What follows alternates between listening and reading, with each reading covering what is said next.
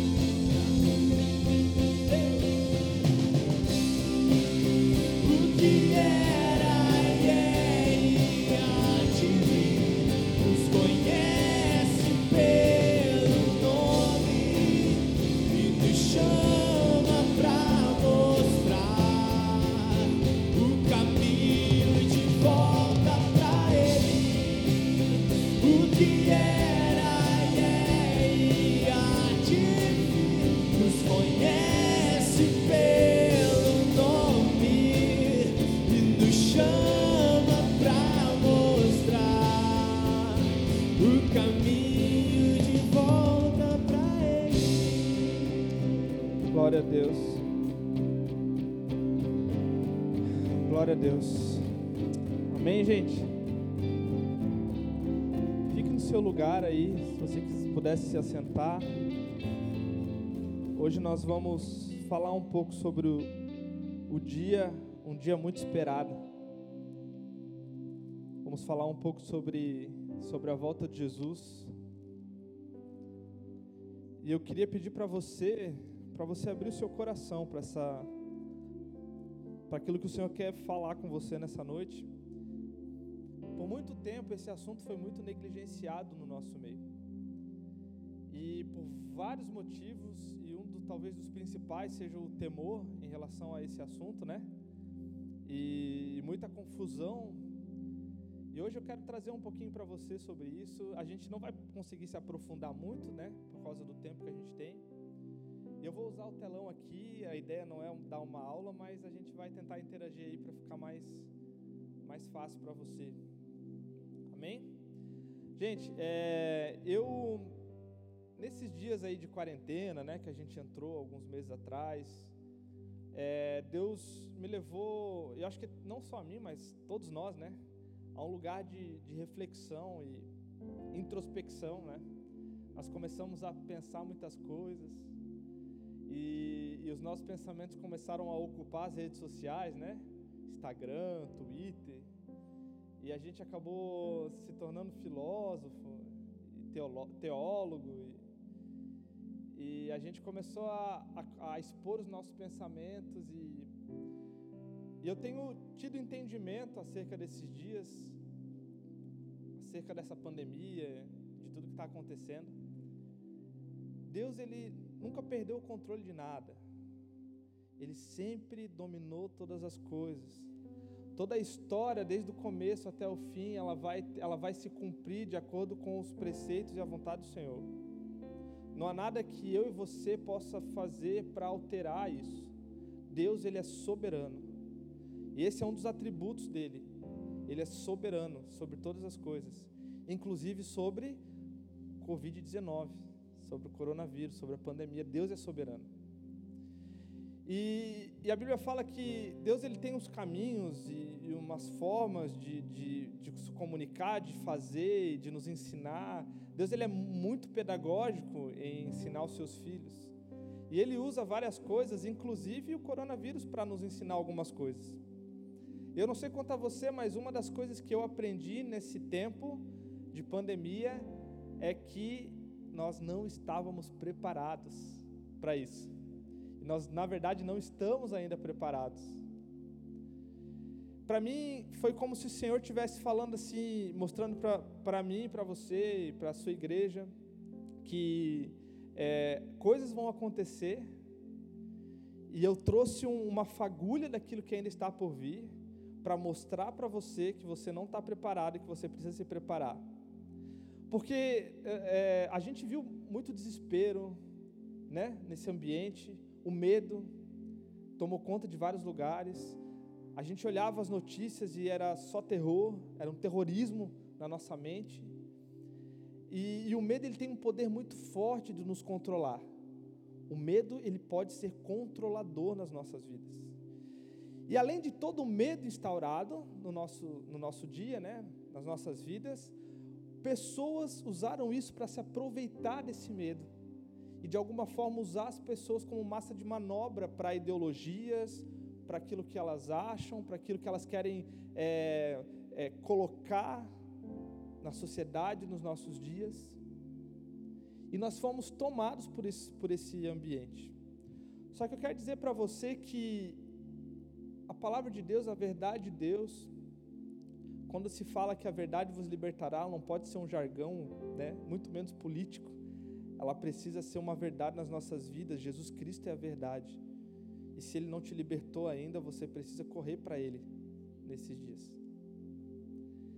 E, e, nós precisamos trabalhar com, uma, com aquilo que as Escrituras falam a respeito dos últimos dias, porque daí nós vamos nos preparar para esses dias, nós vamos estar mais preparados.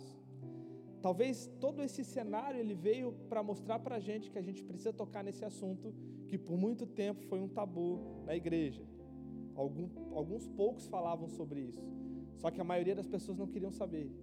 Agora muita gente quer saber sobre isso porque a minha avó ela dizia um ditado, né, que quando a água bate no bumbum, né, a galera quer começa a aprender a nadar, né? É, então parece que a água está batendo aí e a gente precisa começar a entender, porque isso eu saber aquilo que vai acontecer me posiciona para viver o que eu preciso viver nesses dias e me faz com que eu possa me tornar, eu tenho possibilidade de me tornar o tipo de pessoa que vai passar por esses dias que vão acontecer. Cara, se você há um ano atrás tivesse soubesse de que haveria uma pandemia, você não ia se preparar para esse dia que nós estamos vivendo hoje? Você não ia ser pego desprevenido se você soubesse disso. E a Bíblia ela, ela nos prepara para algumas coisas que estão por, por acontecer. E eu trouxe, né, eu coloquei o nome dessa mensagem aí, Maranata, né? E a gente está acostumado, a gente cantou uma musiquinha hoje, né? Rasga os céus e desce, pô, top, a gente se arrepia todo, né? Coisa linda. Só que a gente às vezes não entende o que, que significa isso. Maranata. Maranata é, é um estilo de vida, é um estilo de mensagem para esse tempo e para os últimos dias. Não é só uma, um jargão, não é só uma palavra, ela é um estilo de vida. Ela é, é, um, é uma vida que aponta para um lugar, aponta para um, um destino que não é agora, não é aqui, não é nessa, nessa situação, nessa era, mas aquilo que está por vir. Essa é a mensagem Maranata. O Maranata ele traz a, a, ideia daquele que veio, morreu pelos nossos pecados, mas ele não só morreu. É muito linda essa história de Jesus morreu, né? Morreu pelos meus pecados, coisa linda. Ele não tinha pecado nenhum e eu era pecador, né? Um mal acabado, como diz a galera daqui. E ele morreu por mim, que lindo, e a gente chora quando assiste o filme Paixão de Cristo. Só que há algo além disso, porque ele não ficou só na morte, ele ressuscitou. E ele subiu aos céus e ele voltará. Essa é a mensagem maranata. Ele voltará. E ele enxugará dos nossos olhos todas as lágrimas. Toda dor vai cessar. Tudo, tudo aquilo que nos tira a paz, tudo aquilo que nos leva cada vez mais a coisas ruins, isso tudo vai cessar. Não vai haver corrupção, não vai haver maldade, não vai haver racismo. É, não vai haver fascismo nem antifascismo. Cara, vai haver um governo, um reino de paz, amor e alegria no Espírito. Essa é a essência da mensagem Maranata. Então você não pode somente cantar ela, você precisa vivê-la. E falar de fim dos tempos é um assunto que eu gosto muito. Eu, eu estudo isso há uns oito anos mais ou menos, mas há um ano atrás que eu tenho falado um pouco sobre isso. A gente dá aula aqui sobre né, com esse módulo fim dos tempos, mas eu tenho aprendido muito lendo, estudando e tenho visto que é, fim dos tempos é, é uma mensagem de esperança. É uma mensagem que revela. Eu tinha medo também. Eu tinha medo de ler Apocalipse. Sério. Uma vez eu fui ler em casa Vou ler Apocalipse, estava renegado. Vou ler, vou ler Apocalipse. Tinha medo, já tinha lido tudo, Apocalipse eu travei. Mas nem eu vou ler. Quando eu comecei a ler, deu um apagão, velho, na minha casa. Eu falei, é de Deus, não é para ler. É para eu ficar lá, até ali, né, nas, nas passagens boazinhas e tal, não preciso ler Apocalipse. Mas aí eu comecei a estudar, a me interessar, e eu vi que tem tudo a ver com aquilo que Deus in, in, iniciou em Gênesis. Tem tudo a ver com aquilo que a minha vida é hoje. Tem tudo, aquilo, tem tudo a ver com aquilo que a igreja se desenvolve. Apocalipse é um, é um tema geral das Escrituras. E quando falta é, fim dos tempos, quando falta esse entendimento, para nós falta uma parte daquilo que Cristo é. O, o Eduardo falou na semana passada sobre, é, sobre a pessoa de Cristo, né? sobre o conhecimento de Cristo. E fim dos tempos é a revelação de Cristo, cara. Você vai ler o primeiro capítulo de Apocalipse, você vai ver descrições detalhadas de Jesus. Então, o fim dos tempos, ela, ela não, não é para você ter medo desse assunto, é para você ser fascinado pela pessoa de Jesus Cristo. Porque você vai conhecer Ele totalmente. Você vai conhecer aquele que veio como um cordeiro e aquele que virá como um cordeiro e um leão. Você vai conhecer aquele que morreu pelos nossos pecados, aquele que é o amor, a essência do amor, mas aquele que é o justo juiz e vai liderar e vai governar a sua igreja e toda a terra quando ele voltar. Essa é a revelação de Cristo, e isso você vai encontrar no livro de Apocalipse, em toda a Bíblia, mas estudando um pouco o fim dos tempos. E a gente tem medo dessa palavra, fim dos tempos, ou fim do mundo, né? Às vezes você vai encontrar na sua Bíblia aí, fim do mundo, e a gente tem uma ideia errada, né? Em relação a isso, e isso que nos dá medo. E a ideia que nós temos é mais ou menos como essa. Se você consegue ver aí, talvez eu esteja te atrapalhando. Ou não, está passando, está passando agora. Que foi? Olha aí, dá, uma, dá um medo, né? Dá para voltar? Opa. Pô, eu testei e estava funcionando.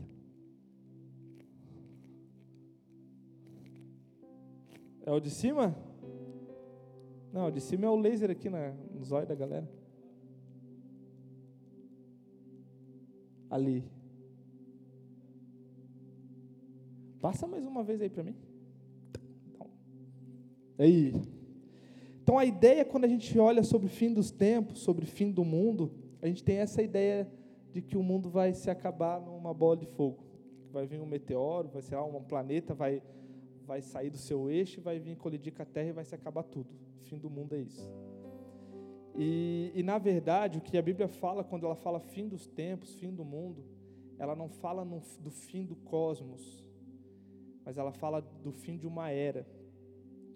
A palavra, é, a palavra tempo na Bíblia, ela tem do, a palavra mundo, né, nas Escrituras, ela tem dois, ela tem dois sentidos no original. Então nós temos a palavra cosmos, que significa tudo aquilo que Deus criou, e nós temos a palavra aion, que é a era, é, é são tempos, estação. Então, quando se fala de fim dos tempos, não se fala do fim do mundo, mas o fim de uma era. E essa era, né, é, ela, ela é governada por uma pessoa não muito boa, Satanás. Depois eu vou explicar um pouquinho melhor isso.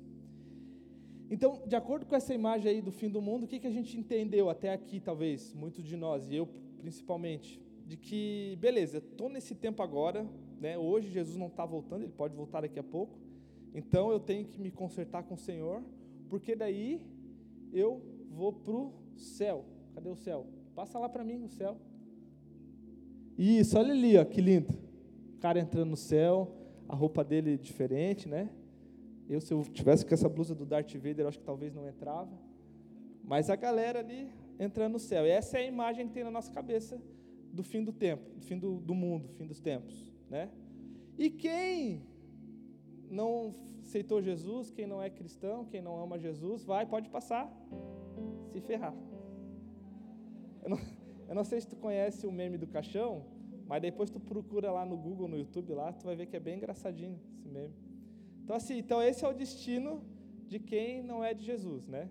Essa é a é a ideia que nós temos de destruição e de quem, né, de quem vai com Jesus vai para o céu, quem não vai fica, se acabou-se.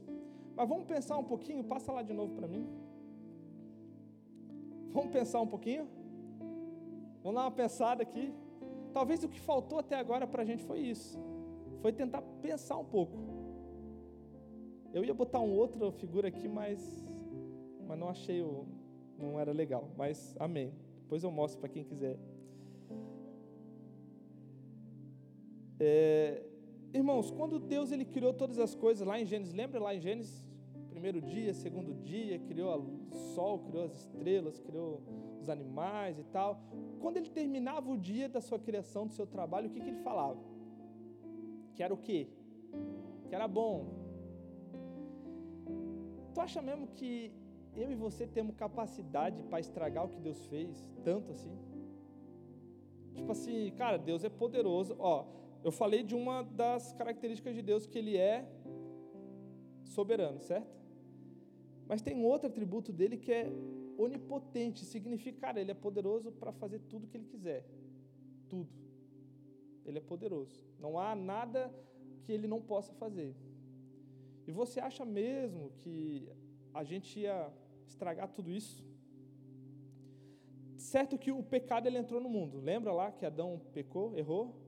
Ele desobedeceu, entrou o pecado no mundo e hoje nós sofremos a influência do pecado. Só que o pecado, irmãos, ele, ele é como se fosse um parasita na criação de Deus. Ele, ele é como se fosse esse parasita, ou sei lá, uma enfermidade. Coronavírus é o pecado. Se você tiver com coronavírus aqui, por favor, não era para você estar aqui, né? Mas se você tivesse com coronavírus, o que, que, o que, que a gente faria? te levaria num médico, certo? Tu ia tomar aí cloroquina, sei lá o quê. E, e a ideia é que você fosse sarado, que você fosse curado, não é isso? Irmão, a palavra curado no original é soso, que significa salvo, salvação. A mesma palavra usada para cura é usada para salvação.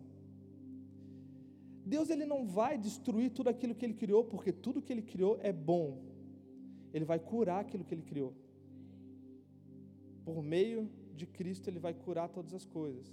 Então, ele não vai haver um fim do mundo, vai haver uma renovação de todas as coisas. Porque Deus amou o mundo de tal maneira, Deus amou o mundo, o mundo, cosmos, essa palavra que eu falei, cosmos, Deus amou aquilo que Ele criou de tal maneira que deu o seu único filho para que todo aquele que, que nele crê não pereça, mas tenha vida eterna. João 3,16. Essa é a ideia do fim dos tempos. Então você não precisa ficar com medo, irmão. Não vai acabar o planeta, não vai, não vai acontecer isso. O que vai acontecer é uma renovação de todas as coisas. Vai ter perseguição, vai ter bastante coisa aí difícil, mas no final nós teremos novos céus e nova terra. Quer ver comigo? Vá lá, abre sua Bíblia ali, ou se quiser ler comigo no próximo slide. No próximo. No próximo. Agora. Agora. Próximo slide, Alexandre, obrigado. Então, é, Atos 3, do 19 e 21. A igreja estava lá reunida em Jerusalém. E aconteceu aquela doideira em Atos 2, do Espírito Santo descer, né, sobre a galera lá no cenáculo. E a galera começou a falar em línguas. E começou o cara que não, não falava nem o português direito, começou a falar mandarim cara que falava aqui, aqui do Promorá, falava peixerês aqui, começou a falar inglês. E a galera começou a entender nas suas línguas aquilo que estava sendo falado. As pessoas estavam é, declarando as maravilhas do Senhor. E pela ação do Espírito Santo, cada um entendia na sua língua. E depois disso, acontece esse episódio aqui, onde é falado, se você puder ler ali, né? Arrependam-se, pois, e voltem-se para Deus, para que os seus pecados sejam cancelados, para que venham tempos de descanso da parte do Senhor. E ele mande o Cristo. Lembra que o Cristo ele já tinha morrido, já tinha ressuscitado, já tinha sido levado aos céus. Ele passou uns diazinhos ali com os discípulos, com o corpo glorificado, já ressurreto. Daqui a pouco ele vai para os céus, a galera fica olhando ele lá, Aí depois vem um anjo e fala assim: Ô oh, seus cabeçudos, vocês estão olhando aí? Ele, o mesmo, da mesma forma como ele subiu, ele vai descer. Relaxa, segura, toca a vida, anuncia o evangelho e vive para esse reino, porque um dia ele vai vir. Então, esse tempo de refrigério que está sendo falado aqui é esse dia que Jesus vai voltar, o qual lhes foi designado Jesus. É necessário que permaneça no céu. Onde é que Jesus está agora? No céu, à direita de Deus. Amém? É necessário que ele permaneça no céu até o tempo, até que chegue o tempo em que Deus restaurará todas as coisas, como ele falou há muito tempo por meio dos seus santos profetas há um período, há uma era, um tempo, onde Deus vai restaurar todas as coisas que Ele criou, onde Ele vai extirpar o pecado da criação, da humanidade. E esse tempo é o tempo que Jesus, Jesus vai vir. Então, até agora, os céus estão retendo Jesus, e essa palavra reter aqui dá, dá a ideia de algo que está segurando Ele mesmo. Tipo assim, estou doido para ir, mas estão me segurando. Mas é necessário que os céus se movam dessa forma, retendo Jesus, até o tempo que ele vai vir e Deus vai restaurar todas as coisas. Então é isso que vai acontecer com a terra. Deus vai restaurar todas as coisas. Aí no próximo slide teremos novos céus e nova terra. É isso que nos aguarda, galera. Novos céus e, novo, novas, e nova terra a restauração de todas as coisas. Céus e terra convergindo na pessoa de Cristo, mais uma vez. Por isso, Jesus ensinou seus discípulos a orarem: venha o seu reino. Ele está falando, cara, sejam proféticos nas suas orações, profetizem o reino, profetizem o reino vindo para a terra. E vai ser um reino de paz, um reino de alegria e justiça. Lá de Jerusalém, Jesus vai se assentar no seu trono e vai governar e vai reinar sobre todas as coisas. Essa é a ideia original lá do Éden. Desde o Éden, Deus queria que fosse dessa forma. Então, lá no Éden, Deus cria o cosmos, cria terra, cria tudo. Aí, lá na região do Éden, ele constrói um jardim, coloca o homem no jardim. E ali era o, a palavra Éden significa lugar de delícias. E ali, Jesus, e ali Deus ele tinha um relacionamento íntimo Adão cultivava aquele lugar. E qual foi uma das, uma das ordenanças de Deus para Adão? Vai, multiplica, né? enche a terra de filho, povoe a terra, submetam a terra, governe sobre a terra. Essa era, essa era a ideia. Deus abençoou Adão para que Adão fosse assim, Adão e Eva, né? Para que eles tivessem filhos e multiplicassem e povoassem a terra. Qual era a ideia de Deus em relação a isso? havia uma realidade no jardim do Éden, uma realidade de delícias, onde Adão ele não cultivava para ter um alimento, para se sustentar, mas ele cultivava por adoração a Deus, trabalhava, guardava esse lugar. Deus ele cria todas as coisas, ele fala, existe uma realidade sobrenatural nesse lugar, uma realidade espiritual Adão, você agora vai governar sobre toda a terra, você vai multiplicar, os seus filhos vão povoar a terra, e essa realidade que tem no Éden, agora a ideia é que seja estendida para toda a terra. Essa era a ideia de Deus. A partir do Éden haveria um governo que iria ser, ser expandido para toda a terra. Só que o que aconteceu?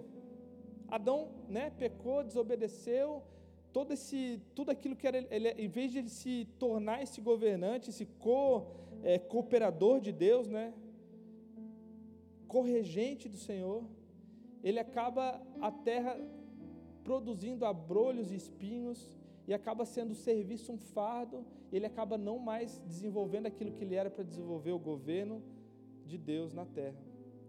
E ele entrega esse governo para quem que ele entrega esse governo? Para a serpente. Tu vai ver lá em Gênesis 3 isso. Ele entrega o governo de tudo aquilo que ele era para fazer para a serpente. Por isso que lá, em 2 Coríntios 4, 4, Paulo vai dizer que quem governa essa era, abre lá comigo, 2 Coríntios 4, 4.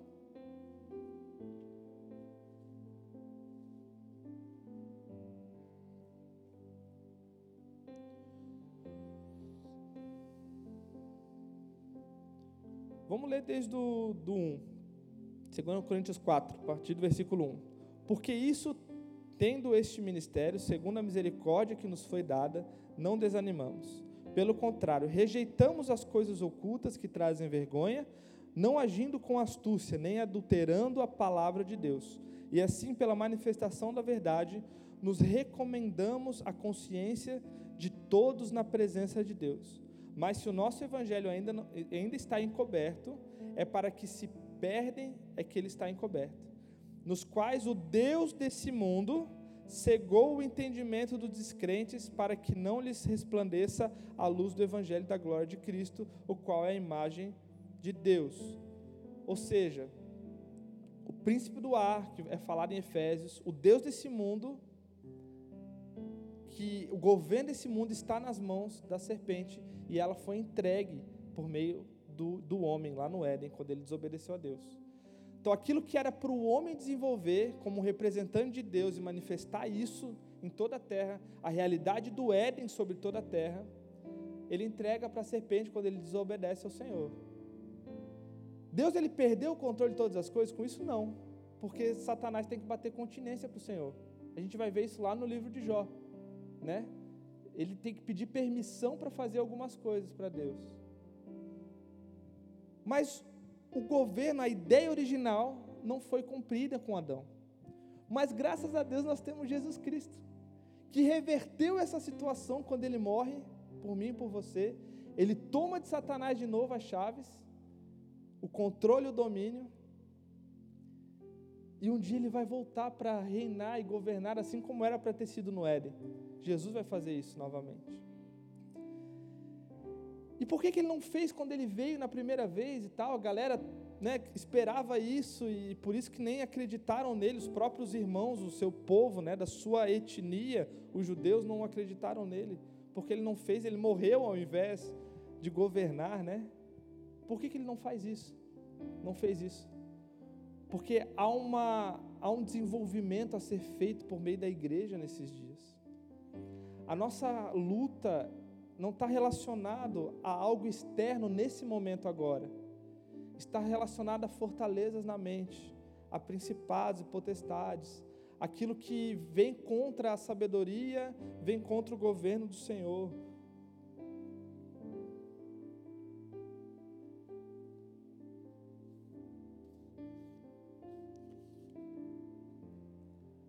Gente precisa entender os dias que antecedem esse tempo da restauração de todas as coisas, que é os dias que nós estamos vivendo hoje.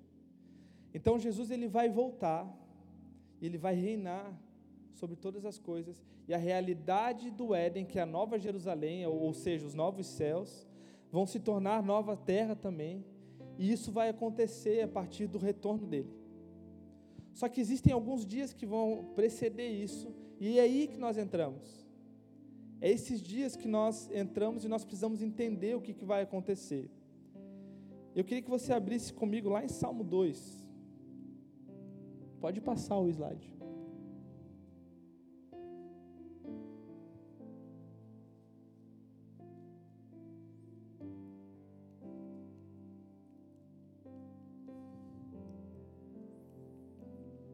É, não está funcionando mesmo aqui não. É.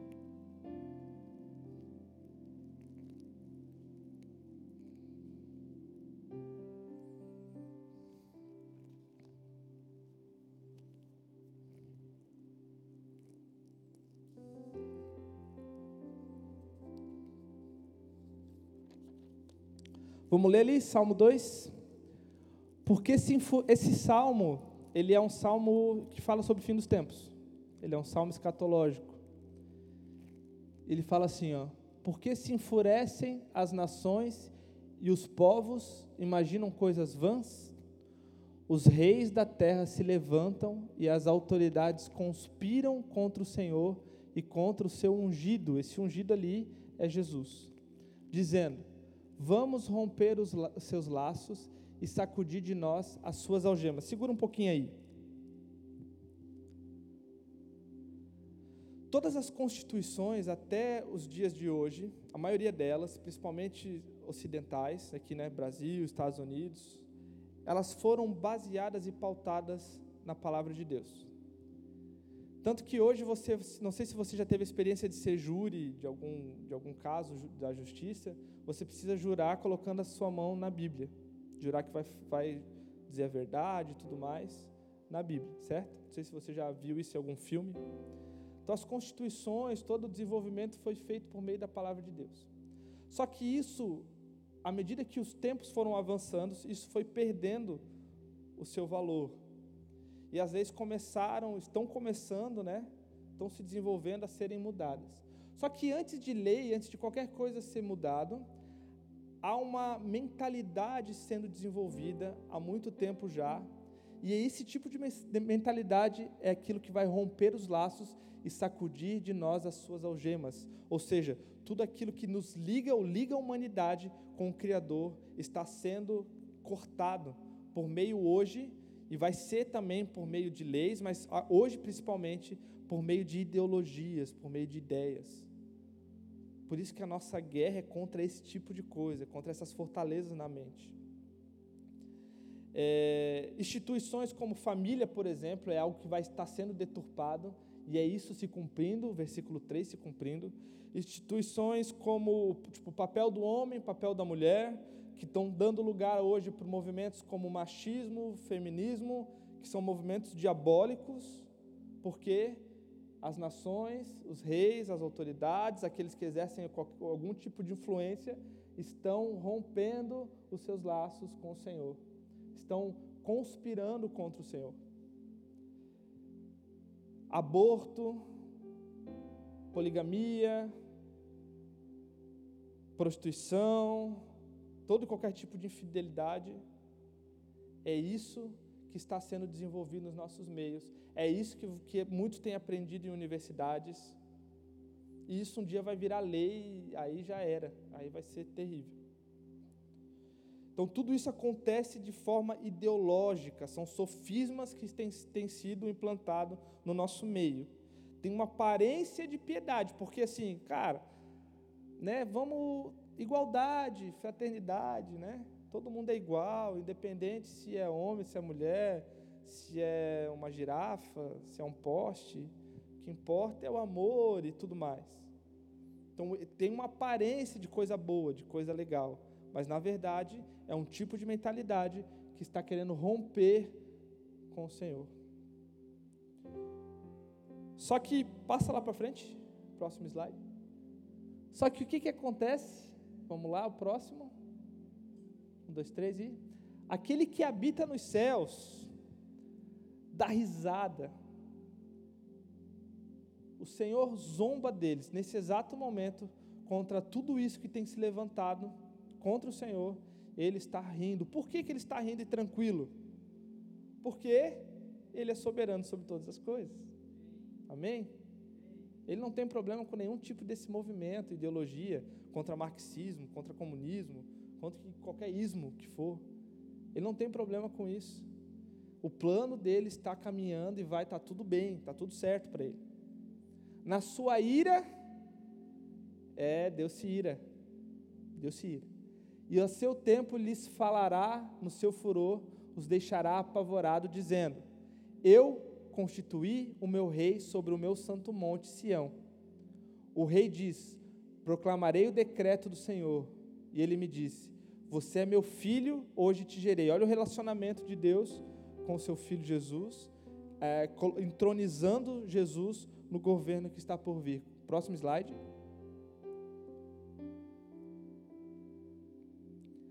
Peça e eu lhes darei as nações por herança e as extremidades na terra por sua possessão. Tipo assim, não é uma oração que a gente faz, é Jesus que vai fazer essa oração, tá? Com uma vara de ferro você as quebrará. É, Jesus vai despedaçar, não o mundo, mas o governo. E os despedaçará como um vaso de oleiro. Agora, pois, ó reis, sejam prudentes, deixem-se advertir, juiz da terra. O próximo. Sirvam o Senhor com temor e alegrem-se nele com tremor. Beijem o filho para que não se irrite e não pereçam no caminho, porque em breve se acenderá sua ira. Bem-aventurado todos os que nele se refugiam. O contexto da, da crucificação de Jesus foi mais, é mais ou menos parecido com aquilo que nós vamos viver nos próximos dias que se refere a esse salmo. Pode passar o slide para mim, próximo. Aí é o contexto do dia da crucificação, né? Jesus crucificado no meio de dois de dois ladrões, né? A gente aprendeu isso. E a gente olha aquela história que trocaram Jesus por Barrabás e tal, quiseram que ao invés de Barrabás ser crucificado, Jesus fosse crucificado, e a gente cria um romance ao redor disso, porque a gente acha, nossa, Barrabás era um terrorista, era um, era um demoniado, Jesus era alguém bom, sem pecado, e, e Barrabás morreu, né? as pessoas pre, é, preferiram Barrabás. Só que nessa época, Israel Jerusalém estava sendo dominada por um governo, o governo romano. E esse governo, eles, eles oprimiam, de certa forma, o povo de Israel. Havia liberdade de culto, mas era uma politicagem que acontecia, porque a, o templo, na época, pagava tributos ao governo. Então, então enquanto o templo estava pagando, ele poderia fazer os seus cultos lá, sua, né, suas, suas celebrações, só que o domínio era, era de Roma, Roma estava dominando na época. E a crucificação, que é um, uma punição romana, grega romana na época, foi criado por eles, não era para qualquer ladrão, para qualquer pessoa, para qualquer marginal, não era para essas pessoas.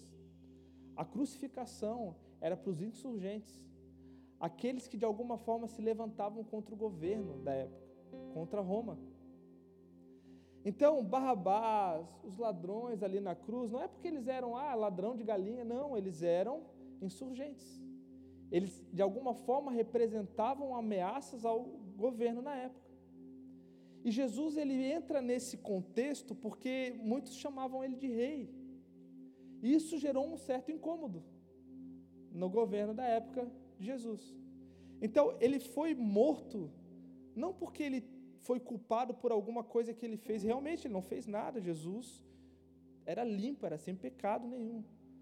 Mas o fato de darem essa, essa, essa oportunidade aí de, de ele ser crucificado é justamente porque ele representava uma ameaça aos governos da época. E não só aos governos, mas à religião, por causa da sua sabedoria, daquilo que ele veio ensinar. Jesus era uma ameaça para todo mundo. Porque ele era luz, e quando a luz entrava no ambiente, as coisas clareavam e tudo que estava errado era exposto. E esse é um cenário muito parecido dos dias que nós vamos viver daqui para frente. Porque a Bíblia vai falar em Mateus 24, 17, deixa eu ver se eu coloquei. Que o evangelho desse tipo de rei, que aí, que era uma ameaça na época de Roma, vai ser pregado em toda a terra. Para que Jesus volte, esse evangelho precisa ser pregado. E não só Jesus, mas a igreja, troca lá para mim o slide também. A igreja na época pregava esse mesmo evangelho, a igreja dos primeiros discípulos, dos primeiros crentes. E ali era o, a, o final deles. Eles estavam, eles eram martirizados por isso. Daqui a pouco é, era uma arena, né? Leões comiam eles vivos, eles eram pendurados como tochas vivas para iluminar a cidade de Nero à noite. Eles eram luzes de verdade, sabe luz, né? É, eles eram, botavam fogo, botavam eles num madeiro ali, botavam fogo neles e eles iluminavam a cidade. Mas o crente ele foi feito para isso, cara, foi feito para iluminar. Quando Paulo fala em Romanos, ó, disso vocês são mais que vencedores. Glória a Deus, eu sou mais que vencedor em Cristo, não é mesmo? A gente não fala e não fica feliz da vida quando a gente vê esse versículo, ou quando a gente fala depois de uma canção, ou numa pregação, numa palavra de efeito, porque em Cristo nós somos mais que vencedores. É, Paulo, ele, no caso, ele está falando para esse tipo de gente ali, que estava morrendo por amor de Cristo. Então ele estava falando para o cara que estava pregado ali, que ia ser queimado, Cara, tem de bom ano, porque as coisas dessa, as perseguições, a tribulação, não está comparado àquilo que está por vir, que é o reino de Jesus, é esse evangelho, é essa boa nova, então você é mais que vencedor. Esse é o contexto, e às vezes a gente usa meio que fora, né, do contexto. Tipo, a gente ganha um carro, né, sei lá, compra uma casa e eu, em Cristo, eu sou mais que vencedor, né? Mas não é esse o contexto. A ideia, a mensagem maranata, como eu disse no começo, ela não está ligada às coisas dessa terra. Ainda que você viva e desfrute de coisas nessa terra, e não é pecado isso. Mas o coração e a ideia da mensagem é aquilo que está por vir. É na, na, nessa nova era, nessa nova estação, quando Jesus voltar, é que você é mais que vencedor. E é nisso que está a nossa esperança, é nisso que está o nosso coração. Então, essa era a mensagem da igreja. E é muito semelhante no próximo slide a gente vai ler ali, Mateus 24, 14. E será pregado é essa mensagem que os cristãos do primeiro século, da igreja primitiva, morriam, que Jesus morreu. Essa mensagem, esse evangelho será pregado por todo, para testemunho de todas as nações, então virá o fim. É esse tipo de mensagem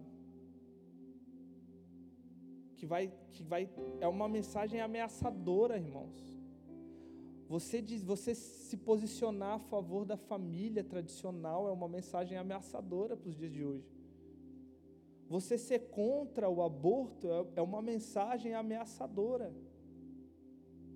Você chegar para as pessoas dizer, cara, beleza, os, os governos que estão aí hoje, eles não vão subsistir, porque vai vir um governo do céu para a terra e esse governo vai vai desenvolver sua, sua justiça sobre toda a terra. É para você, é você chegar em ambientes de corrupção e você falar, cara, a corrupção está com os dias contados na nossa nação, porque Jesus vai vir e o seu governo é justo. É essa, é essa mensagem que vai fazer com que a gente provavelmente sofra perseguição por ela. E não, e não e existe recompensa para isso. Não queira você dizer, achar que não, não quero, não quero nenhuma recompensa porque eu não preciso, eu sou né, um, um bom samaritano e tal. Não. Ah, e Deus fala que você pode desejar a recompensa, só que a recompensa vai vir nesse reino que está por vir aí. Você vai ser recompensado no novo céu na nova terra, no reino de Jesus, no governo de Jesus você vai receber galardões. A Bíblia fala sobre isso.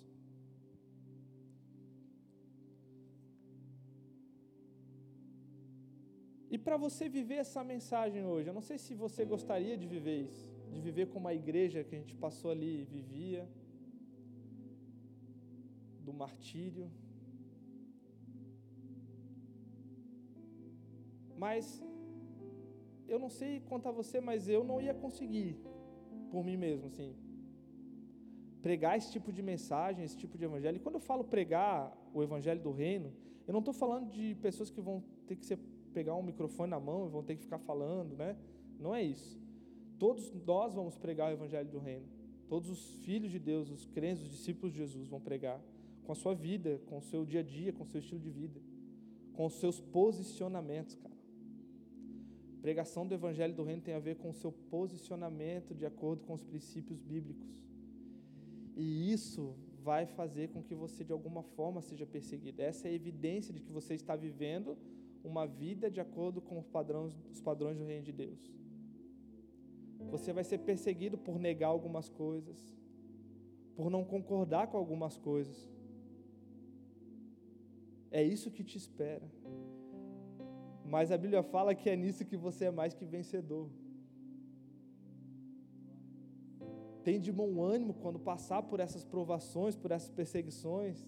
É nessas coisas que você vence. Não é numa vida tranquila, não é concordando com tudo, não é não se posicionando com as situações, é quando você realmente se posiciona. Esse é o tipo de pessoa do fim dos tempos. Posicionadas numa só verdade, num só espírito, desejando ardentemente a volta dele.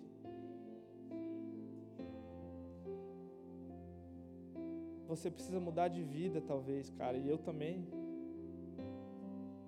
Talvez a gente até aqui tenha brincado um pouco de cristianismo, tenha brincado um pouco de evangelho, mas o Senhor está te chamando para uma vida maranata nesses dias. E a minha vontade é de descer e botar a mão na sua cabeça agora e orar por você, mas não posso. Pode passar o próximo slide. Mais uma vez. Cara, você há uma promessa para nós, e eu creio que é para nossa geração. Nós seremos empoderados pelo Espírito para pregar o Evangelho do Reino. Jesus ele fala aos seus discípulos, ele fala assim, ó, vocês serão minhas testemunhas. A palavra testemunha é a mesma palavra usada para martírio, ou seja, vocês serão meus mártires. Tanto em Jerusalém quanto em Judéia até os confins da terra. Depois há uma ordem para que eles fiquem reunidos num só lugar, lá em Atos 2, no cenáculo. E os discípulos começavam, ficaram reunidos naquele lugar, eles não cumpriram ainda, antes de se reunirem naquele lugar, eles não saíram para é, evangelizar, não saíram para pregar o evangelho a todas as nações, eles se reuniram do, daquele lugar. E até que do alto viesse esse empoderamento do Espírito Santo. Aí, de repente, numa reunião, talvez como uma dessa que a gente está tendo hoje, começa a vir um, uma parada, uma loucura do céu. Línguas como de fogo começam a descer sobre aqueles que estavam se reunidos ali. E eles começaram a falar em línguas, a serem empoderados, serem cheios do Espírito Santo. E ali eles, dali para frente você vai ver o livro de Atos, após, Atos do, de, após Atos 2, você vai ver que eles não temiam a própria vida mais. Eles não temiam o que comer, o que beber.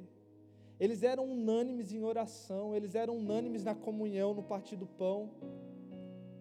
Eles viviam uma vida de, uma, de irmãos de verdade.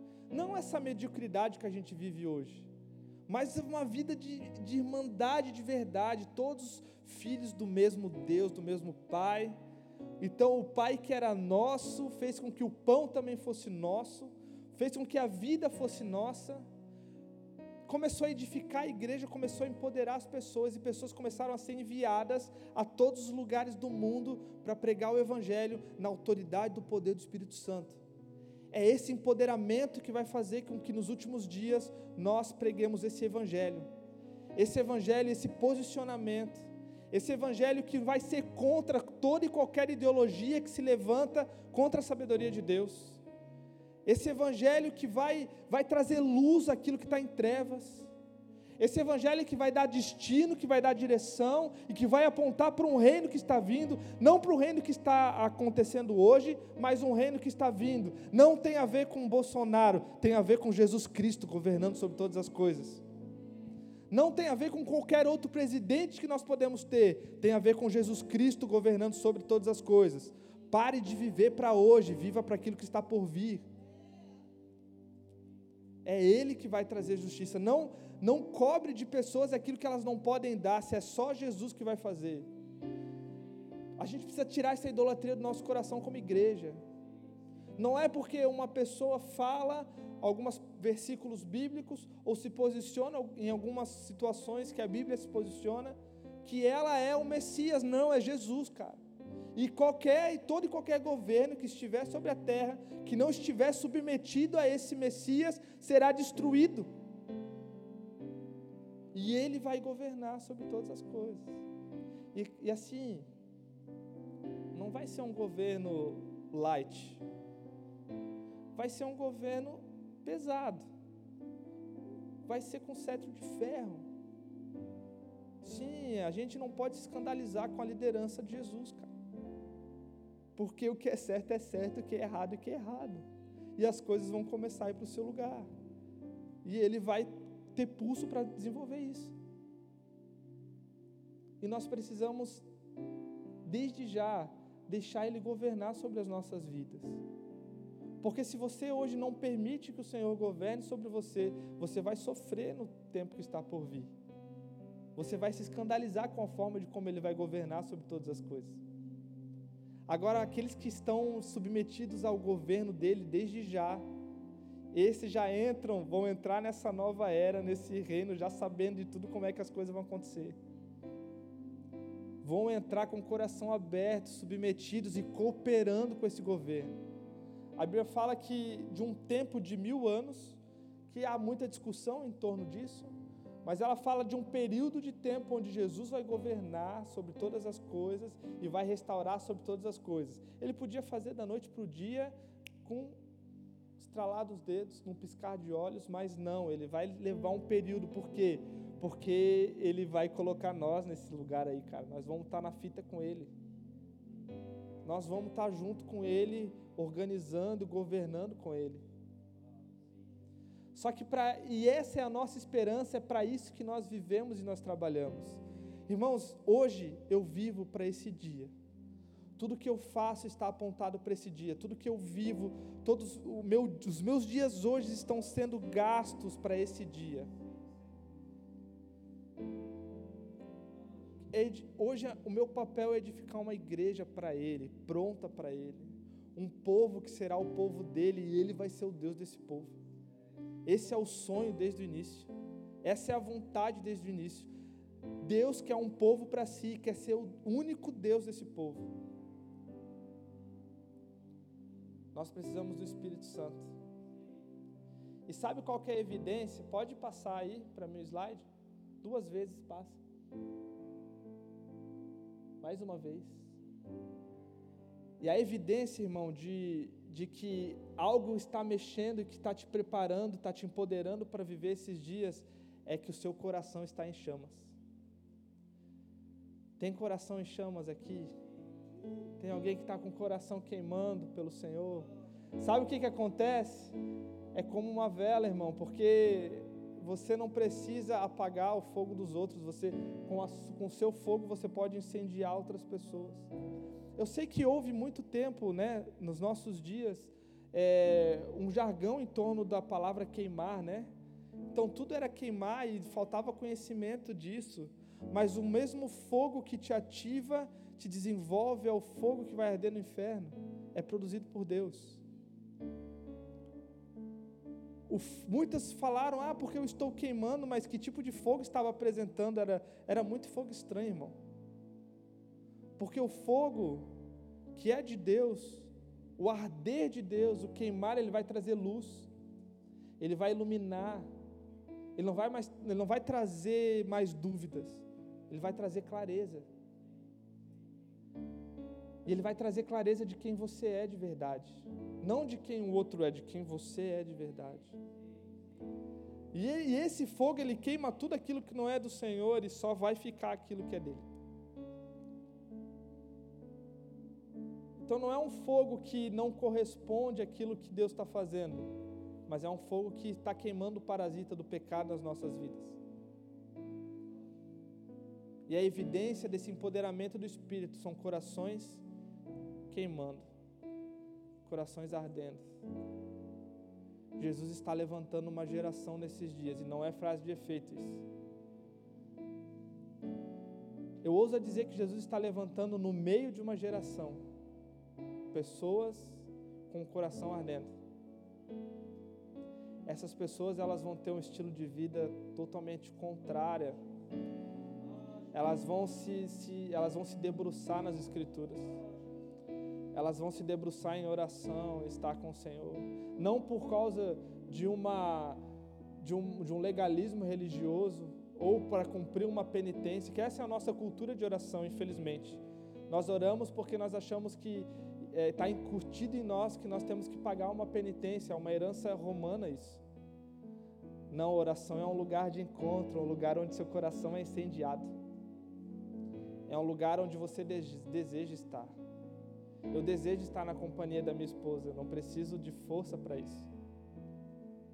E se você precisa de força para estar na presença de Deus em oração, você precisa perseverar, porque vai chegar uma hora que a chave vai virar na sua vida e você vai estar por causa dele, não mais porque você tem uma obrigação religiosa para fazer. Você vai estar porque você o ama. E ele vai te empoderar para você pregar o evangelho do reino, para você ser perseguido por amor a Cristo.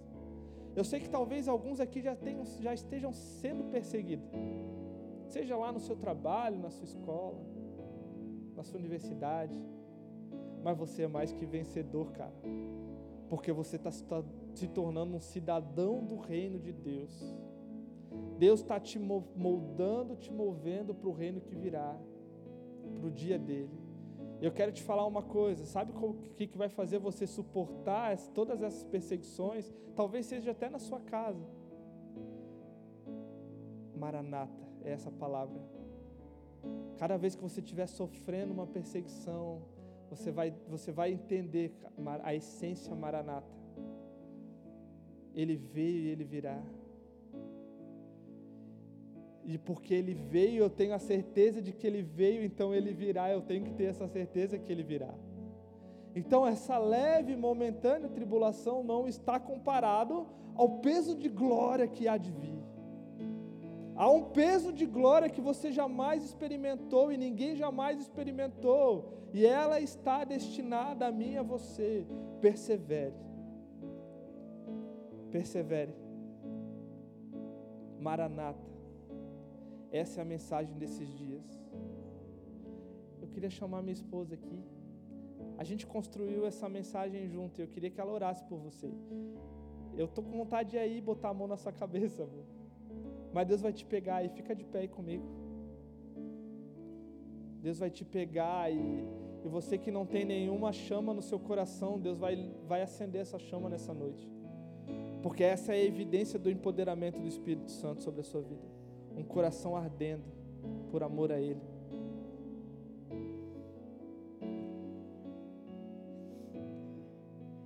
Eu não sei qual foi a última vez que, que você chorou por Jesus. Essa semana eu estava na sacada do meu apartamento e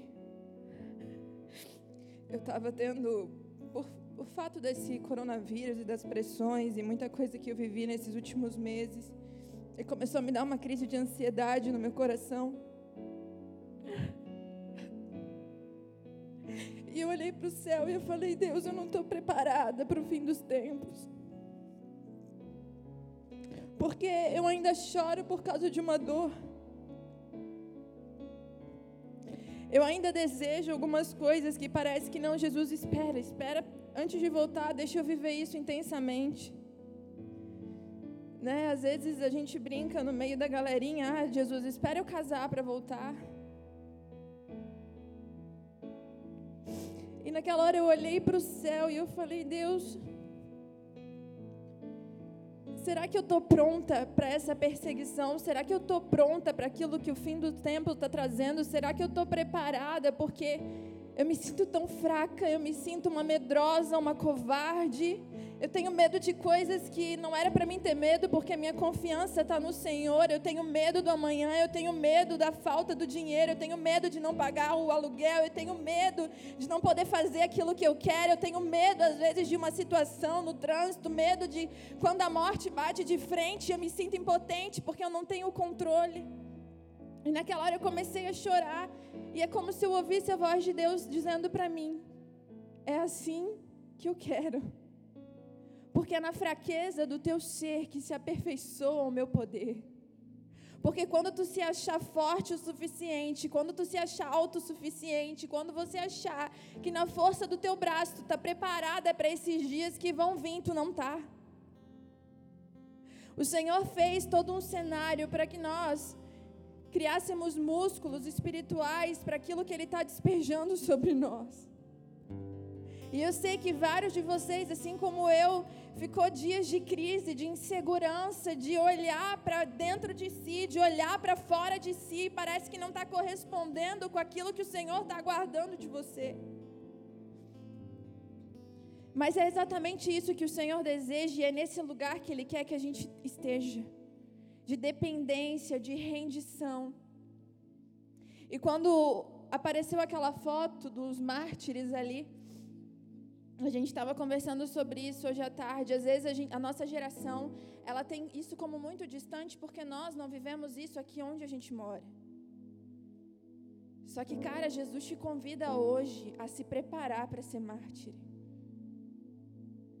Ai, pastora, mas que coisa horrível de se dizer isso para a gente era para ser um prazer.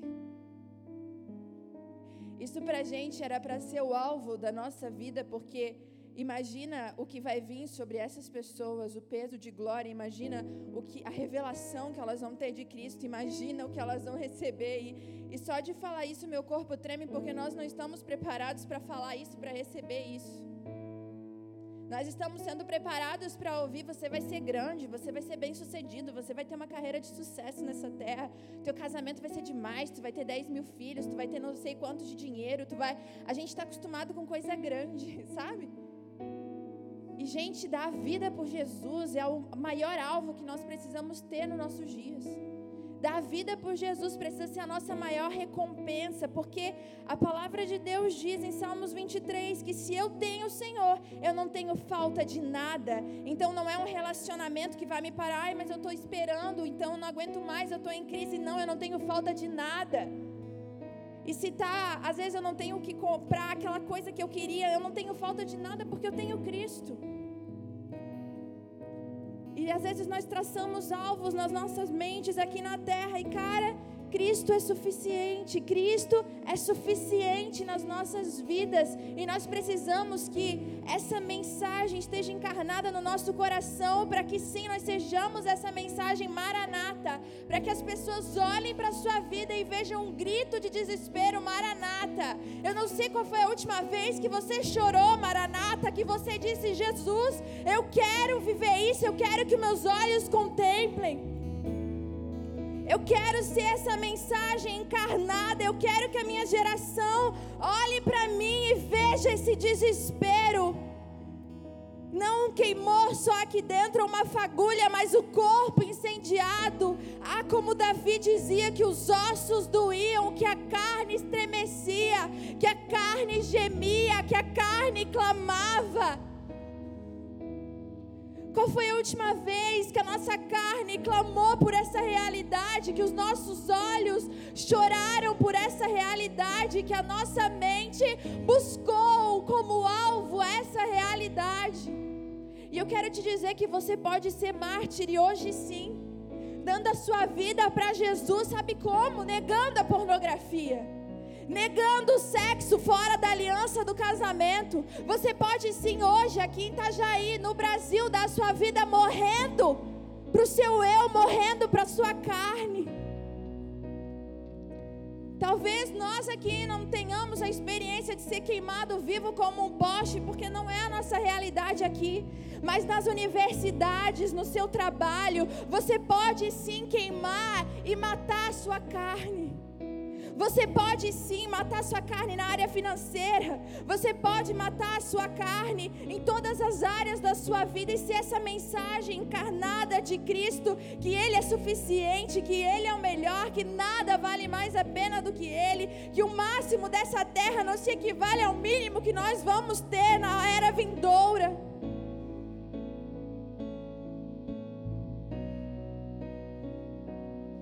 Ah, Cristo. Sim, nós chamamos e não é só um discurso. Não é uma frase de efeito de rede social, não é uma procura de criar um texto fofinho para ti, não. É Deus uma angústia na alma que geme e clama. Muda a nossa mentalidade, muda a nossa realidade, Pai. Sim, Cristo, que aqui entre nós, que nós, que haja jovens dispostos a morrer pela causa. Mais vale morrer crendo do que viver duvidando.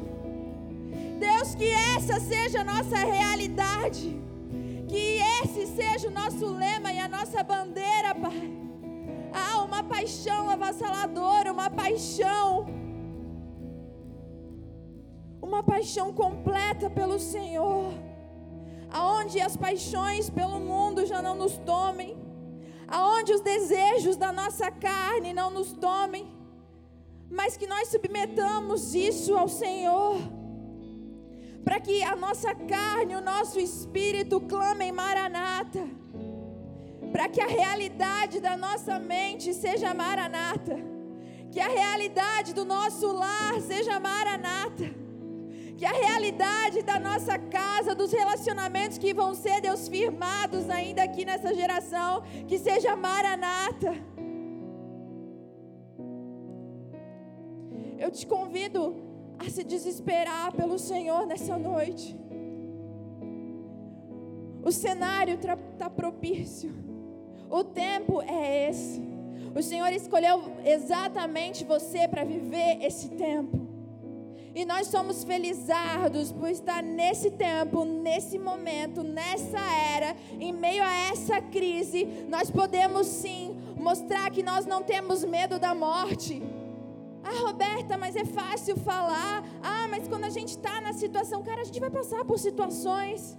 Mas o Senhor é a nossa bandeira, Ele é a nossa confiança, o nosso refúgio, a nossa fortaleza. Ele é o socorro bem presente no meio da angústia. E se nós não começarmos a tomar posse dessa verdade, o mundo vai nos sucumbir.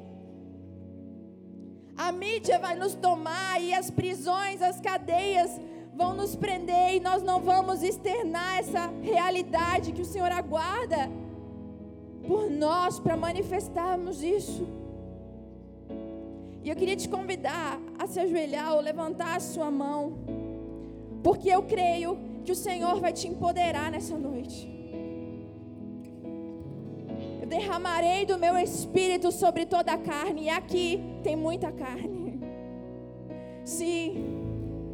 Nós estamos buscando uma vida no Espírito, Pai. Nós estamos buscando uma realidade do Espírito. E eu clamo, Espírito Santo de Deus, vem com teu sopro, vem com teu sopro de vida sobre toda a carne, sobre tudo aquilo que tem impedido cada um aqui de viver, Deus esse nível no Senhor, de elevar o nível da busca, de elevar o nível da disciplina, de elevar o nível de santidade. Derrama do teu espírito sobre toda a carne nessa noite, trazendo vida aonde há morte, trazendo coragem aonde há medo, trazendo o amor perfeito que lança fora todo medo, trazendo, Deus, a esperança que é a âncora das nossas almas. Cristo Jesus. Nós não temos como impor as mãos aqui nessa noite, porque o cenário desses dias não nos permite.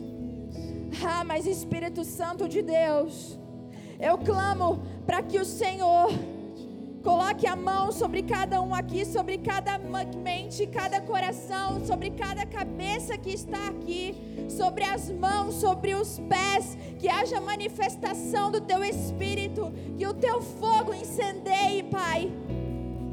Eu profetizo que vários vão sentir, Deus, as mãos queimarem de fogo, o interior, Deus, queimar como uma turbulência dentro de si. Sim. Maranata, nós clamamos nessa noite, Maranata. Eis aqui as nossas mãos, eis aqui os nossos pés. Sim, eis aqui o nosso fôlego, eis aqui o nosso coração, Cristo. Sim, eis aqui corpos para o Senhor habitar. Sim, vem, invade esse lugar, Espírito Santo, e toma Toma toda a carne para o Senhor. Eu vou perseverar até te conhecer. Eu vou permanecer até te encontrar. Eu vou perseverar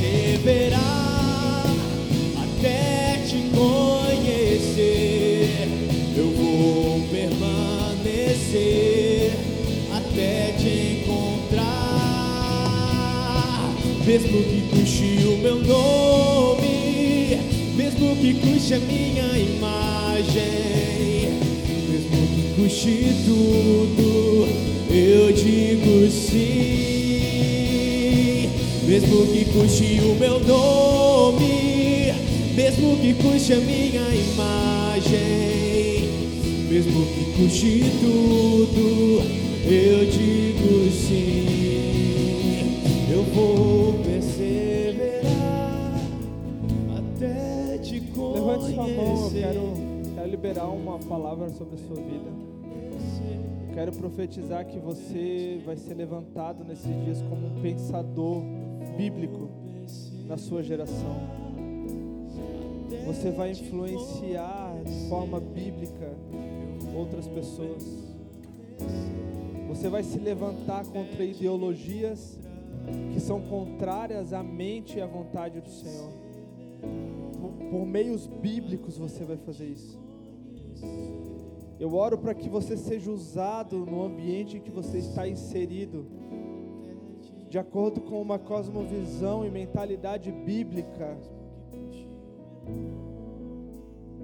Eu oro para que você vai trazer novamente fundamentos para lugares onde estava fundamentado no eu, no homem, no humanismo. Você vai se levantar para jogar um fundamento que é Cristo. voltar a centralizar nele na sua vida.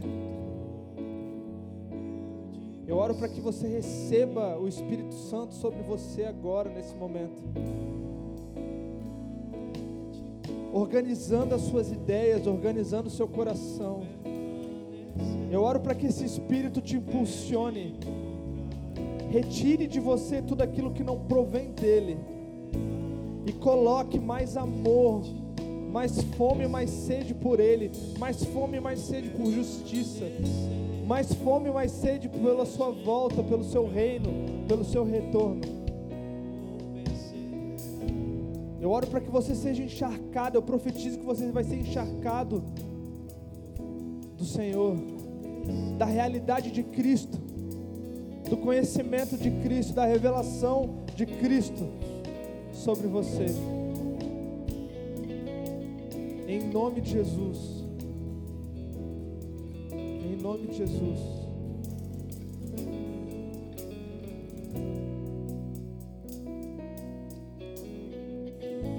Mateus 5, se eu não me engano, 5 ou 6 vai dizer que não se pode, é, não lembro se é Mateus 5, mas a Bíblia vai falar que não se pode esconder uma cidade edificada sobre o Senhor. Que a vossa luz brilhe. Eu tenho uma imagem na minha cabeça sobre um, uma candeia pegando, brilhando, iluminando, que era a forma com que a luz era era feita na época, né? Não existia lâmpada na época da Bíblia. E era por meio do fogo, por meio da, da candeia. E o único trabalho ali, a candeia ela, era um lugar que ela armazenava óleo. Enquanto ela tivesse óleo, o fogo ela, ele não apagava. Enquanto a candeia tivesse óleo, então o trabalho de quem queria manter a luz acesa era, era fazer com que o óleo nunca cessasse sobre a candeia. Então ele acendia uma única vez e se ele mantivesse o óleo ali, nunca ia se apagar. Talvez nesses dias o que nós precisamos é, é de, de ser encharcados pelo Espírito Santo. Talvez você já foi um dia, já foi aceso pelo Senhor. Um dia você já foi ativado e talvez só o que tem pouco aí é o óleo, é a presença, é a unção do Senhor sobre a sua vida. Só que a mensagem Maranata ela está ligada a esse empoderamento, a essa unção, a esse óleo.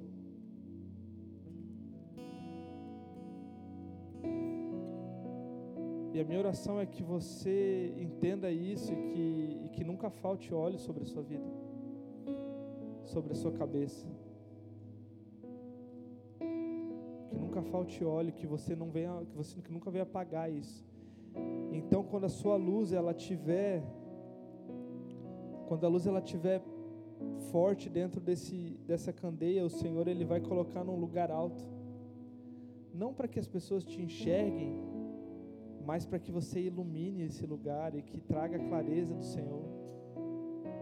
Se você olhar para dentro de uma luz agora acesa, você não vai conseguir ver o que, que tem dentro dela, você só vai, vai ofuscar os seus olhos, porque a luz ela, ela é radiante, ela é forte. E é assim que nós precisamos ser como essa candeia que não não tem a ver com a gente, tem a ver com a luz que carregamos. E essa luz ela está desenvolvida de acordo com o quanto de óleo nós temos, quanto de unção nós temos do Senhor. quanto nós somos empoderados, quanto nosso coração queima e arde por Ele. E é só num ambiente de oração, é só num ambiente de relacionamento, de comunhão com Ele, com a Sua palavra, é que você vai manter esse óleo na sua vida. Senão você vai apagar. Aí você não vai servir para iluminar. Aí você vai ter que ser colocado num lugar guardado em uma gaveta, em uma porta. Amém? Eu quero convidar você, nós estamos nos reunindo para orar aqui no, no Mevan, todas as terças e quintas, das 10 às 14 horas. E a gente está com esse coração de, de armazenar esse óleo, de nos tornar a palavra viva, de encarnar Maranata. Se você puder estar com a gente, sei que muitos trabalham, têm um compromisso nesse horário, mas nós estamos desenvolvendo para isso. Uma outra, um outro desenvolvimento que nós estamos fazendo, focando nisso, é a partir do dia 14, o culto de domingo de manhã vai ser um culto de ensino. Nós vamos falar algumas coisas sobre essa escola dominical. O foco é esse, irmãos. Preparar uma geração de corações ardentes. Amém?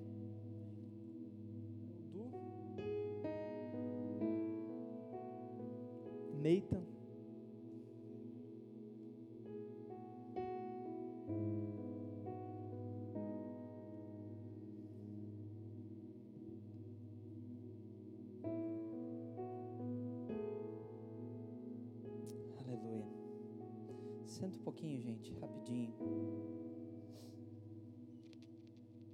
Antes da gente encerrar, a gente vai ofertar, amém? Eu. Nos últimos três anos de, de estudos Uh, quando eu me proponho a me debruçar diante da palavra de Deus, estudar a palavra, um dos temas que nos últimos três anos eu passei a estudar com muita intensidade é o culto. Eu passei a, a estudar sobre o culto, sobre o sentido do culto, sobre o que significa nós nos reunirmos num sábado como esse num domingo, não só nos reunirmos aqui no templo, mas quando nós nos reunimos para cultuar em casa, quando nos reunimos para cultuar em outros ambientes. E nesses três anos estudando, buscando entender um pouco a lógica do culto, o porquê fazemos o que fazemos. Porque hoje nós viemos aqui o porquê nós cantamos, o porquê teve alguém que abriu essa reunião invocando o Senhor, invocando o nome do Senhor, o porquê que nós acompanhamos os irmãos que estavam com o instrumento, conduzindo louvores, ministrações aos céus, porque nós os acompanhamos, porque que fomos envolvidos por essa atmosfera, porque ouvimos a, a proclamação da palavra de Deus, a liberação dos desígnios de Deus, da palavra de Deus, porque depois oramos juntos e na, na tentativa de entender, uma das coisas que eu entendi e que seria talvez uma das conclusões desse tempo de estudo sobre isso, é que o culto é escatológico. Como assim o culto? É, o culto é escatológico. O culto, o fato de nós nos reunirmos, o fato de nós estarmos juntos, ele é um apontamento desse tempo que foi ministrado, desse tempo que o pastor Lucas falou e pregou e profetizou sobre ele aqui. E por que, que o culto é escatológico? Porque quando nós nos reunimos como igreja e cultuamos, cada aspecto desse culto Cada aspecto desse tempo que nós vivemos, ele é um apontamento para essa realidade futura do reino de Deus que virá. Nós costumamos dizer que na cruz, quando Jesus morreu na cruz, quando Jesus disse está consumado, se começou o anúncio desse reino.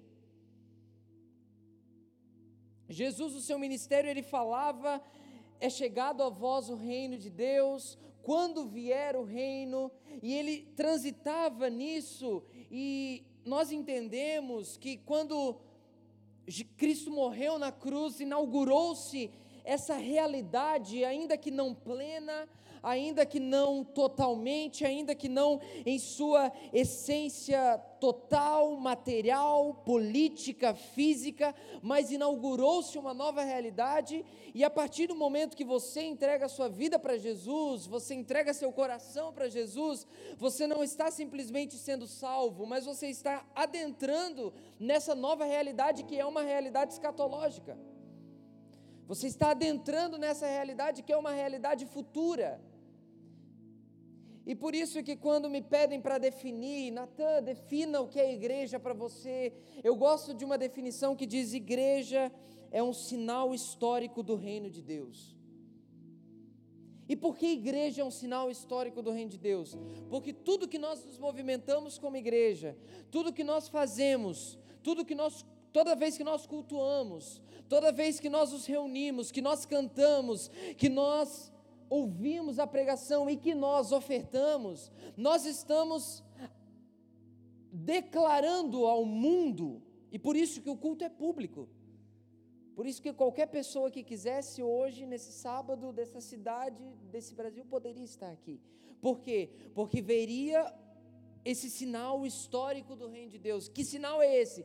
Veria essa realidade de que nós juntos nos unimos para juntos cantarmos, para juntos ouvirmos a proclamação da verdade, para juntos entoarmos adorações, cânticos de louvor, de adoração, de exaltação, para juntos contemplarmos o Senhor, porque quando esse reino for estabelecido, nós iremos contemplá-lo, porque esse reino vai ser físico e político aqui na terra, nós vamos poder vê-lo e diante desse reino nós vamos vê-lo, contemplá-lo e vamos viver a realidade desse reino em plenitude.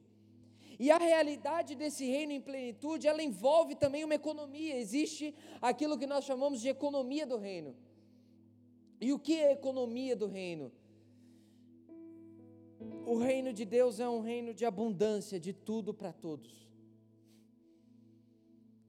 O reino de Deus, ele é um reino de abundância, de tudo para todos. Porque se essa terra que ele criou era boa, ele disse que era boa, e quando ele voltar, ele vai restaurar tudo isso.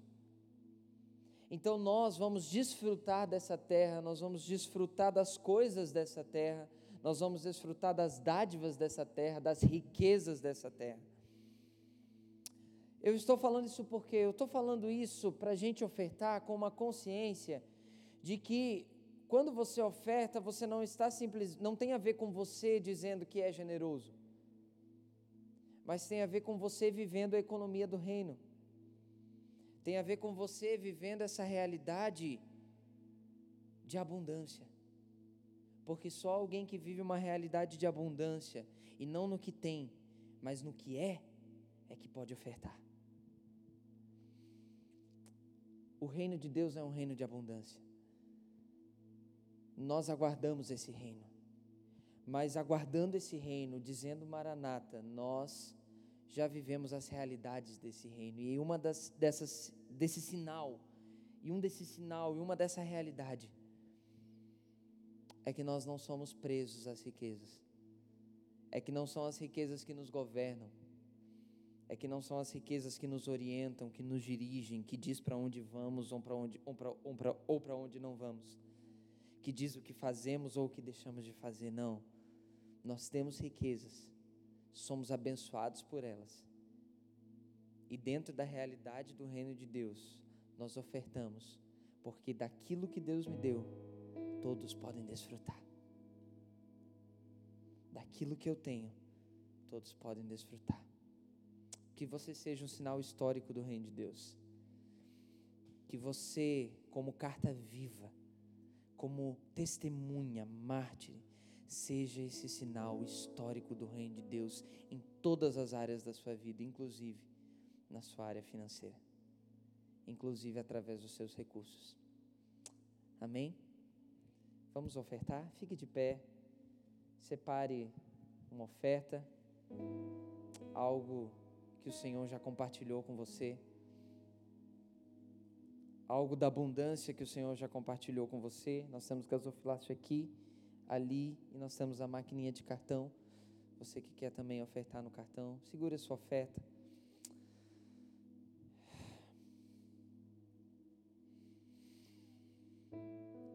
Deus, nós nós queremos ser esse sinal histórico do teu reino.